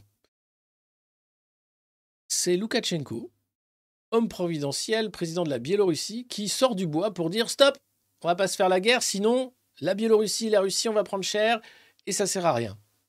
Et d'un seul coup, Prigogine dit que c'est bon, il n'a pas besoin d'aller plus loin. Et là, les, les annonces s'enchaînent d'une rapidité extrême. Prigogine ne sera pas condamné pour les chefs de trahison et les chefs d'inculpation qui étaient pourtant prononcés le matin. Il est invité à s'exiler en Biélorussie avec ses troupes, ses troupes qui reprennent leur position sur le front, évidemment en Ukraine, mais qui vont aussi aller en Biélorussie. Euh, et il faut savoir que cette manœuvre, 300 véhicules, n'a pas impacté l'action de l'armée russe en Ukraine. Pas eu de gros changements, il n'y a pas eu de grands mouvements, ni par les forces ukrainiennes qui ne savaient pas trop ce qui se passait, ni par l'armée régulière qui continuait d'obéir aux ordres et qui faisait les choses. Il y a eu encore un bombardement euh, à Kiev, par exemple, avec euh, cinq morts. Donc tout continue. Et Prigogine est en quelque sorte gracié ou non condamné et invité à s'exiler en Biélorussie. Alors on peut faire euh, plein de, conjectures, hein, bien sûr, sur ce qui s'est passé. Euh, on peut se demander euh, ce qui va être la suite. Est-ce que c'était pas un mouvement de troupes, puisque le convoi part vers Moscou, puis part ensuite en Biélorussie à 100 km de Kiev? Est-ce que c'est pas là une façon de déplacer des troupes? En rigolant ça me paraît gros, puisque le commandement militaire était au courant hein, de, ce potentiel coup, notamment euh, les sources euh, d'intelligence américaines aussi étaient au courant de ce potentiel coup. Est-ce que c'est un coup à trois bandes? Est-ce que c'est un coup de bluff? Est-ce que c'était vraiment un coup de gueule? Parce que derrière, Prigogine dit que la stratégie sur le front, elle coûte cher et que ça peut pas continuer comme ça. J'ai pas les réponses. Et ceux qui ont les réponses, je sais pas qui ils sont. Euh, mais globalement, ça pose beaucoup de questions sur euh, la suite des opérations, bien sûr, sur la place de Wagner dans la géopolitique russe. Alors, il faut savoir qu'à la base de tout ça, il y avait quand même un décret hein, qui demandait à tous les mercenaires de signer une allégeance donc au gouvernement russe et d'être euh, sous le commandement direct du gouvernement russe. Et c'est ce qui arrive après ce coup raté. hein.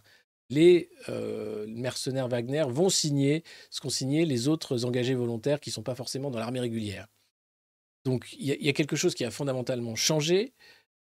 Il y a des tractations dont nous n'aurons pas vent, évidemment. Le fait que ce soit Loukachenko qui soit l'arbitre dans cette euh, confrontation directe, la Biélorussie, où des armes nucléaires ont été déplacées euh, avant cette crise. Donc vraiment, vraiment, je n'ai pas les réponses. euh, et quand j'ai vu ça, j'étais comme vous. Je me dis, waouh, qu'est-ce qui se passe? Donc c'est sans doute un soubresaut, il y en aura d'autres. Euh, ça pose la question, bien sûr, de la suite de- des opérations euh, militaires, notamment en Afrique avec Wagner. Est-ce que les États africains vont devoir signer ou changer les contrats, puisque le fait que Wagner soit une milice permettait de faire des contrats de droit privé, et c'est beaucoup plus facile en réalité que rentrer dans des agréments de traité à traité avec un État pour être sûr d'avoir droit à des forces étrangères. Enfin, on a vu l'échec de Barkhane et comment c'est compliqué de faire des opérations euh, à l'étranger. Donc voilà, je n'ai pas les, raisons. Euh, en tout cas, euh, vous avez vu sans doute beaucoup d'an- d'analyses sur Twitter. C'est parti dans tous les sens. Elsie était aux anges jusqu'à l'annonce de la fin de ce mouvement par Prigogine. On, sent bien qu'il y a des biais de toute façon de confirmation ou des questions de tous les côtés et surtout beaucoup de zones d'ombre sur ce qui s'est passé ce week-end en Russie. Alors, pour certains, donc c'est une autorité fragilisée. Euh, ah bah merde, après on, est... euh, bon, on y... J'ai tout fait pas dans le bon sens. Euh, enfin, je pense qu'on y reviendra. Il y a d'autres articles sur notamment les... Euh, Shoigu, par exemple, qui, avait disparu des écrans radars, est réapparu hein, dans une vidéo ce matin. Euh, par contre, Prigogine, lui, est resté très silencieux, alors qu'il prenait beaucoup la parole sur les canaux Telegram, etc., depuis son départ de Rostov. On ne sait pas trop vraiment euh, ce qu'il a à dire. Donc, c'est en ça que je reste prudent et que je ne vais pas savoir euh, ce qui va se passer. Allez, là, la grosse nouvelle qui revient chez nous, là, c'est Macron à Marseille, en chef de chantier. Le président va passer trois jours, eh oui, à Marseille, pour lancer l'étape 2 du plan Marseille en grand. Courage à vous, les Marseillais, je pense que la ville va être bouclée, ça va être un enfer. Oh. L'idée, c'est de dire que Marseille est le laboratoire du macronisme. Force à vous. Donc, il y a l'école du futur, par exemple, avec Papendiaï, tout ça. Il y a, il y a plein de plans pour rénover les quartiers. Il y a l'idée que, voilà, c'est super. Alors, Benoît Payan, le maire de Marseille, n'est pas dupe. Sait très bien que ces grandes manœuvres sont aussi pour euh, récupérer la mairie de Marseille à un moment. Muselier derrière, bien entendu, qui est passé euh, du côté obscur du macronisme. Euh, et donc, l'idée étant, bien sûr, de faire de ce calendrier politique une immersion qui aura une dimension politique. Le camp macroniste veut peser sur les municipales de 2026. Un aparté est prévu avec le président de région Renaud Muselier qui a rejoint la majorité. Beaucoup de marcheurs s'attendent à une accélération du calendrier politique national après la virée marseillaise. Ce ne serait pas illogique que Macron annonce un remaniement juste après. De toute façon, le remaniement, ça va être cet été, en août, comme d'habitude, quand il est à Brégançon. Fait Bon, alors qui c'est que se vire, là, tous les inutiles C'est Brigitte qui décide. Non, mais lui, je l'aime pas, il a il a encore dit du mal. Lui, j'aime pas ses cheveux. Lui, il s'habille mal. Il sent fort. C'est la cour, hein, donc globalement, il n'y a, pas de- il y a, pas- il y a pas de règle. C'est juste, euh, bon, allez. Euh, donc, qu'est-ce qui va se passer là? Euh, Nouveau souffle, bien sûr. On arrive au terme des 100 jours, les choses se décantent. C'est vrai que ces 100 jours ont de la gueule. hein. Quand même, euh, entre déni de démocratie, suppression d'organisations citoyennes, ouais, ça a de la gueule, il n'y a pas à chier. Euh, alors, un du- Emmanuel Macron reviendra ensuite à Marseille le 23 septembre prochain. Il devrait déjeuner avec le pape François. Dis-moi pas que c'est pas vrai. Euh, qui sera euh, donné après la, la- la- la- messe géante hein, euh, au stade Vélodrome. Donc il va revenir encore à Marseille avec le pape cette fois-ci. Donc tu sens que Marseille est sous l'œil de Sauron. hein. Force à vous les Marseillais, hein, déconnez pas parce que c'est important, c'est une belle ville, on compte sur vous. Et, et là on sent que Macron veut vous mettre la main dessus d'une façon ou d'une autre parce que c'est quand même une énorme poche de résistance Marseille. Euh, où c'est encore un peu le bordel, où c'est encore un peu euh, non, non, ça marchera pas comme ça, où il y a encore beaucoup trop de CGTistes euh, au goût de tout le monde. Euh, donc les gars, vous avez la tour hein, de la CMA-CGM avec Saada Leblanc, hein, qui est là pour tenir bien sûr, référence au Seigneur des Anneaux bien sûr. Et là, tu as Sauron qui se déplace trois jours, enfin pardon, Macron qui se déplace trois jours pour récupérer les, petits hobbits marseillais. Attention à vous les hobbits, je ne connais pas. Et puis, les ministres qui retiennent leur souffle. Alors, qui dégage? Bah, François Braun, tu dégages. Ah non, si. Euh, comment il s'appelle, lui, déjà? Euh, Christophe Béchu, ouais, tu dégages aussi. Ah bah non, bah si, si, si. Marlène Schiappa, elle est déjà partie. Ah, bah elle aurait pu reprendre ses dossiers. Non, mais elle a pris que le disque dur. Ah oui. Quand même, dans l'affaire Schiappa. Le truc qui aurait dû quand même mettre la puce à l'oreille de tout le monde. Et qui n'a pas été plus couvert que ça. C'est que en plein pendant la- la- l'allocation du fonds Marianne, Marlène Schiappa s'est fait dérober le disque dur de son ordinateur de bureau au sein de l'enceinte du ministère de l'Intérieur où elle était. Alors, le disque dur d'un ordinateur de bureau, ça veut dire que ça se démonte, c'est une tour, tu l'emmènes avec toi. Alors, elle a annoncé un vol. Et qu'y avait-il sur ce disque dur d'un ordinateur professionnel au cœur du ministère de l'Intérieur? Et peut-on penser Vraiment un vol? Ah bien sûr oui, puisque c'est déclaré par la ministre. Comment remettre en doute sa parole? Voilà. Non, juste, je vous dis ça parce que c'est quand même dingue que euh, suite à une faute pareille, c'est-à-dire te faire voler ton disque dur au sein du ministère, déjà tu sois pas renvoyé comme Waouh, t'es chelou toi. Euh, alors sans doute, y avait-il quelques informations essentielles sur ce disque dur, mis à l'abri depuis? Par on ne sait qui. Sans doute. Enfin voilà. Mais euh, donc Marlène Schiappa, déjà partie avec son disque dur. Euh, ensuite, on a qui Euh, En fait, comme on les connaît pas, les mecs vont se barrer, on va, en, on va être au même point, quoi. Donc bon, ça change pas grand-chose, en fait. Et après, les nouveaux, alors là, ça va être. Ah voilà, le Figaro, la rébellion qui a fait trembler Poutine, on en parlait à l'instant. Alors pour le Figaro, c'est Shoigu invisible. Alors il est réapparu ce matin quand même. Euh, et pour certains, alors oui, pour revenir à la Russie, rapidement, excusez-moi, euh, Prigogine a rendu service à Poutine. Euh, pour quelqu'un qui connaît hein, Prigogine, nous avons besoin d'un changement de personnel, comme un corps malade a besoin d'une opération. Cette démarche de Prigogine permettra de purger la cinquième colonne et les bureaucrates qui sabotent les ordres du ministère de la Défense pour l'allocation des munitions. Vous allez voir que 90% du gouvernement va changer d'ici à la fin de l'année. Alors, gros remaniement en Russie, gros remaniement en France. Euh, tous les regards se tournent maintenant vers Shoigu, qui était quand même là ce matin, encore à la manœuvre. Voilà. Euh, comme je vous dis, j'ai vraiment pas les, tenants et, et les aboutissants. Une chose est sûre, c'est qu'il en ressort quand même euh, comme étant celui qui garde le contrôle, même si on a l'impression que à un moment la situation a pu échapper à Poutine. Euh, C'est lui qui amnistie Prigogine, c'est lui qui reste au pouvoir. Ce n'est pas lui qui était euh, la cible du coup de Prigogine.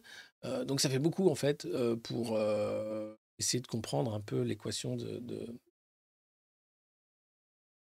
mouvement de troupes. Euh, et puis le roi continue de tout saboter puisqu'il faut tout casser pour reconstruire, comme euh, le veut la doctrine macroniste. Et c'est maintenant la préfectorale qu'on a vraiment, vraiment, vraiment, vraiment gros sur la patate, pour ne pas dire autre chose. Euh, puisque Emmanuel Macron veut foutre en l'air le corps préfectoral pour pouvoir y nommer des gens issus de la société civile, donc de la Cour, donc faire en sorte de mettre sous tutelle un corps jusque-là plutôt indépendant. Le petit monde des préfets va encore bouger d'ici la fin de l'été, trois ans et demi après un premier mouvement d'ampleur et deux ans après l'annonce de la suppression progressive du corps. Un vaste remaniement est en préparation à l'Élysée. Vous l'arrêtez. À un moment, le mec est en train de tout, tout saccager et de placer ses affidés à tous les postes de pouvoir. Je ne sais pas si vous vous rendez compte, c'est un coup d'État de l'intérieur fait par les technos. Avec Emmanuel Macron en roi des technos. Avec le sabotage de tous les contre-pouvoirs. C'est impressionnant. Tout le monde se tait parce que tout le monde a peur de perdre son job. C'est comme ça que ça fonctionne.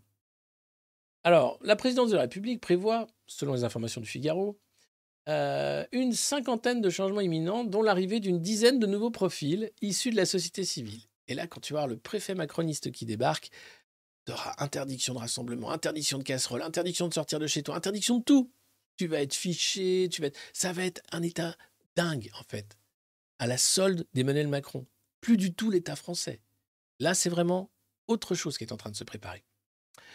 Et donc, euh, les hauts fonctionnaires sortants qui se trouveraient laissés sur le banc de touche par cette valse pourraient aller acquérir une expérience dans le privé avant de revenir en poste. Et il exfiltre les préfets dans le privé. Disant cassez-vous, on ne veut même pas de vous dans l'État. Parce que ce sont vraiment des gens qui ne seront pas alignés avec le macronisme. C'est une prise politique d'un corps censé être indépendant. Comme le sabordage de la justice, comme le reste en fait. Je ne sais pas si vous vous rendez compte de la gravité. Parce que le préfet, c'est un héritage napoléonien, c'est la courroie de transmission. C'est le fait de penser que l'Élysée peut tout faire. Tout. En dehors du cadre, justement, des lois préexistantes. C'est un bulldozer qui ravage notre pays. Et personne ne l'arrête. Alors, l'exercice de la fonction est limité à 9 ans consécutifs, manière de poursuivre dans la philosophie souhaitée par Emmanuel Macron, qui entend s'inspirer du management du privé pour faire tomber les barrières entre le monde de l'entreprise et de l'État. Mais non, ça n'a aucun sens. L'État, c'est l'État, l'entreprise, c'est l'entreprise. Impliquer, importer des manières, des, des, façons de, de néo-management public dans le public en disant qu'il faut faire comme dans le privé, c'est s'aborder l'État, justement. Quelque chose qui ne doit pas être privé à la politique du profit du court terme. C'est ce qui fait que l'hôpital est dans cet état-là. L'hôpital de flux, l'hôpital de profit. Ce qui fait que l'éducation est dans cet état-là. Ce qui fait que l'État est dans cet état-là. Faire croire que ça doit rapporter de la thune. Un État doit fonctionner et ça doit servir. Alors, c'est tout le sens du système de notation, ça c'était en 2021.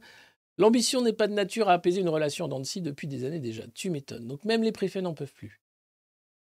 Qu'importe si le chef de l'État dispose déjà d'un pouvoir discrétionnaire en la matière, qui permet d'élever à chaque mouvement une poignée de fidèles au statut de préfet, bon, c'est déjà le président hein, qui Ça va, mais là, ça va plus loin. Le problème, c'est la diversification à outrance des profils. On va se retrouver avec de nouveaux entrants sans aucune expérience qui devront tout au président. Des courtisans. On va voir Bernard Montiel, préfet peut-être. S'alarme un profil capé, le signe selon lui d'une vassalisation à marche forcée de ce, de ce corps pardon, réputé pour sa neutralité. Ce qui se passe est extrêmement grave, je le redis. Si les préfets sont le fait du roi, c'est déjà le cas, mais si en plus ils sont amateurs et fiers de l'être, c'est-à-dire qu'ils sont uniquement nommés pour leur qualité d'amis et même d'affiliés à Emmanuel Macron, on est vraiment dans la même. Parce que derrière, il y a une vision de l'État qui est la fin de l'État il y a une vision du monde qui est le néolibéralisme, et c'est encore davantage de libertés qui vont disparaître avec cette volonté, en fait, avec ce mouvement. Donc, euh, parlez-en autour de vous. Hein, ce, mouvement de la préfectorale, c'est pas anodin et c'est quelque chose, moi, qui m'inquiète énormément. Et force aux préfets et à ceux qui regardent la revue de presse du monde moderne. Les particuliers doivent souscrire au nouveau contrat de gaz. Alors attention les gars, je sais que vous avez reçu beaucoup d'appels. Ah oui, bonjour, non, oui. Oui, non, j'ai déjà ce qu'il faut. Merci, je vous souhaite bon courage pour votre journée. Non, oui, j'ai vu sur la facture, c'est beaucoup trop cher. Mais merci quand même, au revoir. Ça démarche à fond la caisse, là, j'en peux plus. Alors, je ne sais pas comment ils ont euh, nos numéros, mais ils les ont et ils appellent pour te proposer, bien sûr, un nouveau contrat énergie qui vous permettra d'économiser jusqu'à... Ah non, je sais que de toute façon que quand on me démarche par téléphone, c'est pour une entourloupe. Donc non merci. D'ailleurs, il n'y a pas de règle là-dessus. Hein. La, Macronie, c'est aussi euh, le règne hein, du numéro vert. Euh, non, non, alors, euh, ce que nous explique la Céline Regnault, qui est directrice du marché grand public d'Engie, c'est qu'avec ce nouveau deal sur le contrat du gaz, les prix vont donc évoluer chaque mois, à la hausse ou à la baisse. Nous ne sommes pas en mesure de dire quelle sera la tendance sur les prochains mois. Alors moi, je peux vous le dire, ce sera à la hausse.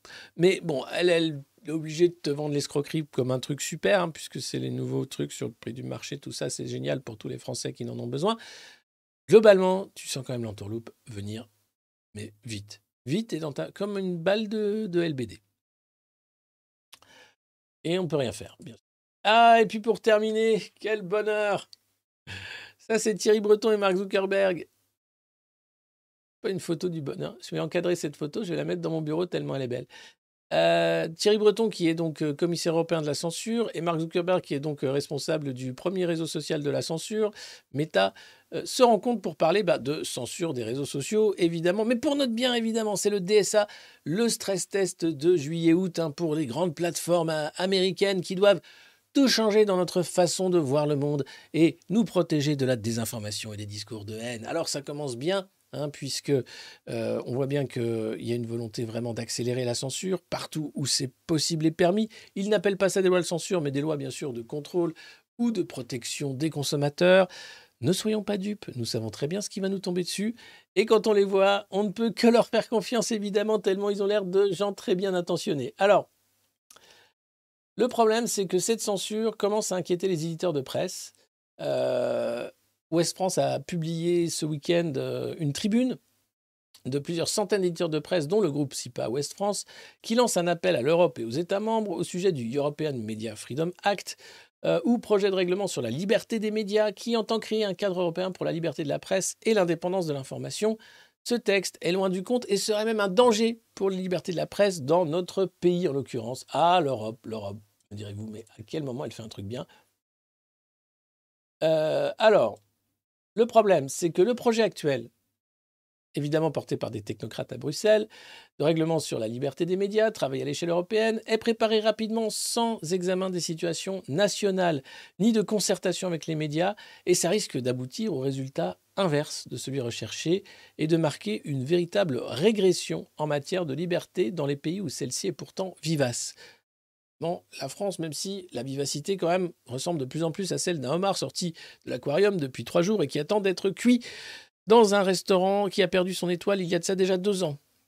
Alors, euh, ils défendent, par exemple, la loi française sur la liberté de la presse de 1880. Cette loi est très bien faite puisqu'elle permet la liberté d'expression dans les médias et la censure non pas a priori par les plateformes, par l'algorithme, mais la justice, a posteriori si des choses qui ont été dites et font objet de, de cadres punitifs par la loi. Là, le législateur européen doit poser une limite au pouvoir qu'il s'apprête à confier aux GAFA. Or, que fait le législateur européen? Bah, il fait le tour des GAFA pour leur dire que c'est eux les chefs maintenant. Enfin que non, ils ont intérêt à bien faire le shérif, sinon ils auront des amendes. Donc globalement, on est cerné. C'est compliqué parce que ça veut dire que l'agenda de censure avance à grands pas, que personne n'est là non plus pour leur mettre en cause. Alors, les éditeurs de presse s'en inquiètent, mais seront-ils assez nombreux? Je crains que non. Seront-ils entendus? Non, puisque la volonté des législateurs aujourd'hui, c'est d'aller toujours plus loin dans la censure. D'ailleurs, Jean Quatremer, journaliste de Libé, qui n'est quand même pas un complotiste acharné, qui a dénoncé l'augmentation de salaire d'Ursula von der Leyen et des technocrates européens qui, justement, eux, ont droit à une indexation du salaire sur l'inflation et qui se voit donc augmenter chaque année. Et Madame von der Leyen va donc bénéficier d'une augmentation de 3 800 euros par mois, quasiment un, donc euh, en plus de son salaire qui est déjà quand même euh, de l'ordre de 30 000 euros par mois. Euh, donc, en dénonçant ça, Jean Quatremer se fait attaquer de désinformation par la Commission européenne, qui évidemment utilise des motifs fallacieux pour dire qu'il désinforme en disant qu'il ne sait pas encore de quel taux sera l'augmentation réelle et que donc il a désinformé puisqu'il parlait d'augmentation sans savoir quel serait le taux. On sera fixé en janvier de l'an prochain. De toute façon, c'est pas l'augmentation qui est remis en cause. Donc rendez-vous compte du monde terrible dans lequel on baigne. Propagande d'un côté, censure de l'autre. Chacun pour soi au milieu. C'est assez terrible euh, et euh, je vois pas comment on va s'en sortir. Alors c'est pour ça que l'audience, c'est important. Ça permet de, rendre visible la censure quand elle arrive. Merci beaucoup Bénédicte pour euh, le don. Ça permet euh, d'alerter.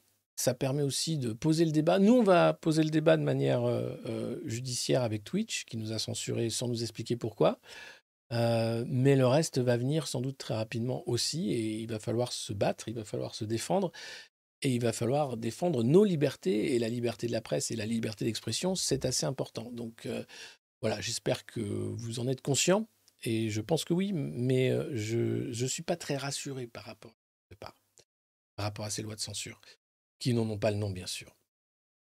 Euh, C'était une revue de presse bah, pas si longue que ça en réalité, puisqu'il n'y avait pas le JDD, qui j'espère vous a suffisamment informé, donné de quoi euh, réfléchir, euh, qui vous a aussi euh, fait rire, peut-être moins que d'habitude.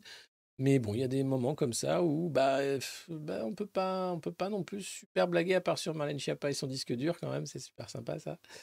Euh, le reste, euh, bon, ça va être plus compliqué. Voilà, je vous donne rendez-vous demain pour euh, la revue de presse, euh, même lieu, même heure. On verra de quoi aujourd'hui sera fait. Y aura-t-il une colonne de chars qui va monter sur Marseille pour défendre le président pris d'assaut par des Marseillais qui en ont marre de se voir utilisés comme des arguments marketing d'un nouveau monde néolibéral vendu par un manager, vendu à la solde des fonds internationaux? J'ai parlé aussi euh, sur Twitter du cas JP Morgan, la banque d'affaires multicondamnée à des milliards d'amendes, dont le patron Jamie Dimon a reçu la Légion d'honneur des mains d'Emmanuel Macron en 2022. Tout ça est un monde merveilleux. Non, non, ce n'est pas la corruption qui fait danser le monde. Non, ce n'est pas l'argent, l'argent fou, l'argent qui n'existe pas qui fait tourner la tête de ces fabricants d'armes qui nous vendent ensuite la paix en proposant de tuer plein, plein, plein d'innocents. Non, c'est pas comme ça que ça tourne. Merci de votre fidélité, merci d'avoir suivi la revue de presse du monde moderne. N'hésitez pas bien sûr à mettre un pouce sous cette vidéo, à vous abonner également.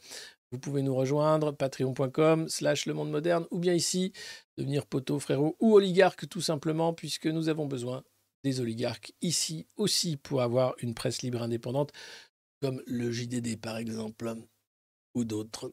Je ne sais pas. Réalité. Allez, bonne journée. euh, je vous retrouve demain, comme je viens de le dire. J'ai plus rien à dire. Je parle dans le vide, en fait. Dingue, ça. Euh, on met quoi comme chanson de fin? Vieux macroniste, Macron dans une fusée, le zouk Qu'est-ce que vous voulez?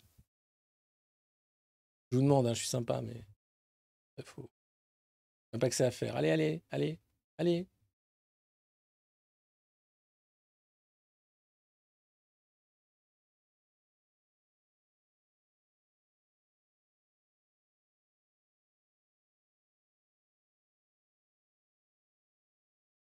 Vous répondez pas.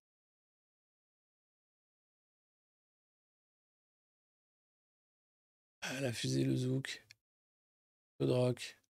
Ah, c'est compliqué, le zouk, la fusée.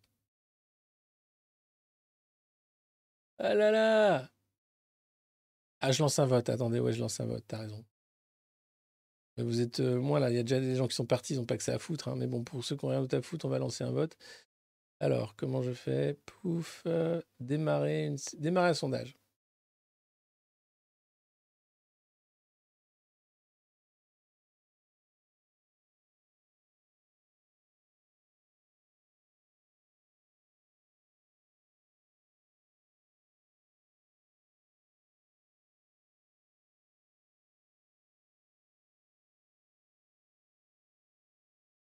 Allez, c'est parti. Pouvez voter.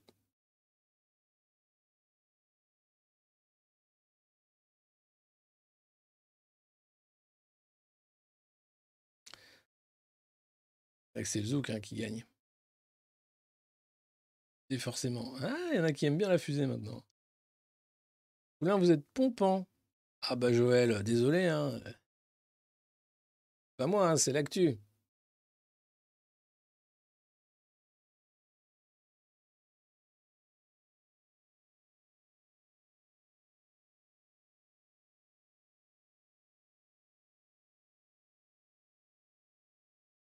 Ah là là, c'est entre le zouk et la fusée. hein.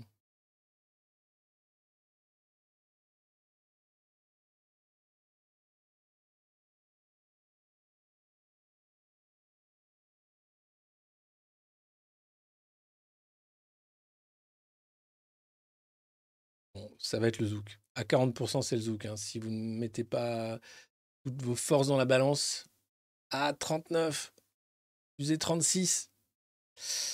Attention. Poulain devrait s'élever un peu. Oui, au niveau du haut commissariat en plan. J'essaie, hein, vous savez, de donner une vision un peu plus large, mais qui reste quand même euh, humoristique hein, de ce qui se passe. Mais après, on peut. Ah, 39, 37, attention Attention, je fais le compte à rebours. 10, 9, 8, 7, c'est le zouk qui gagne.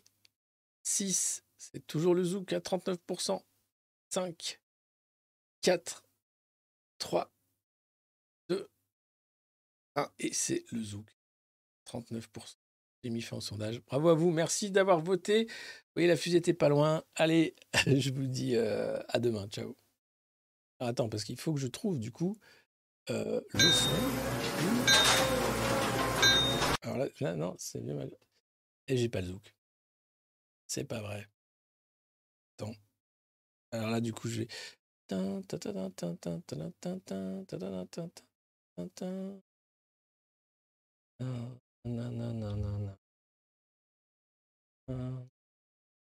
crois que c'est celui-là. Il y a le nouveau et l'ancien.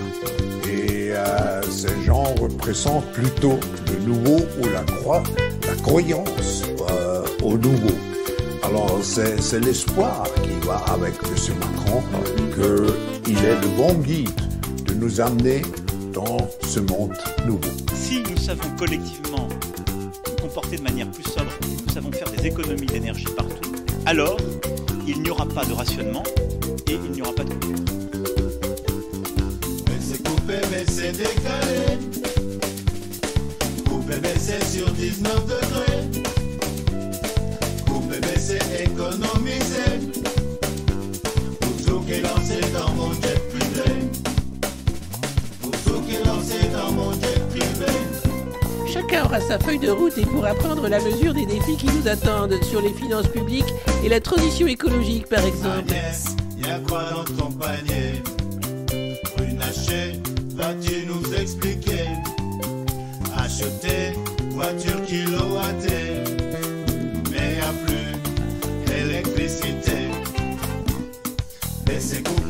s'est décalé. Coupe baiser sur 19 degrés. Coupe baiser économisé. Pour Zouk et danser dans mon tête privée. Pour Zouk et danser dans mon tête privée. Ah, j'ai une envie de grande bascule, moi, c'est dingue.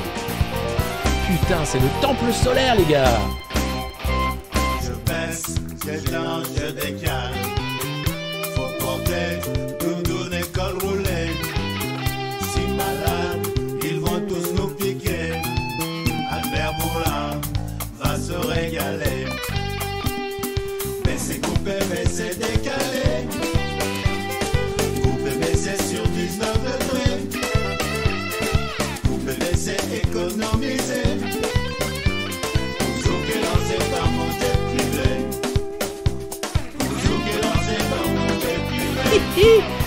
Posséderas rien, mais tu seras heureux. Donne-moi tout.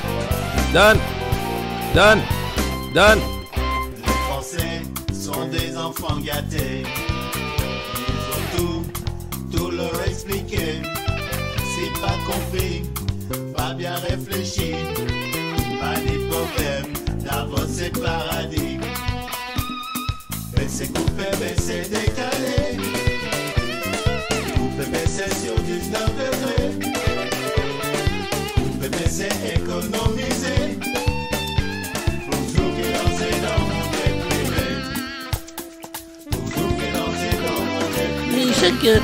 surtout mesurer que face à ces défis considérables, il n'y aura de réussite que collective.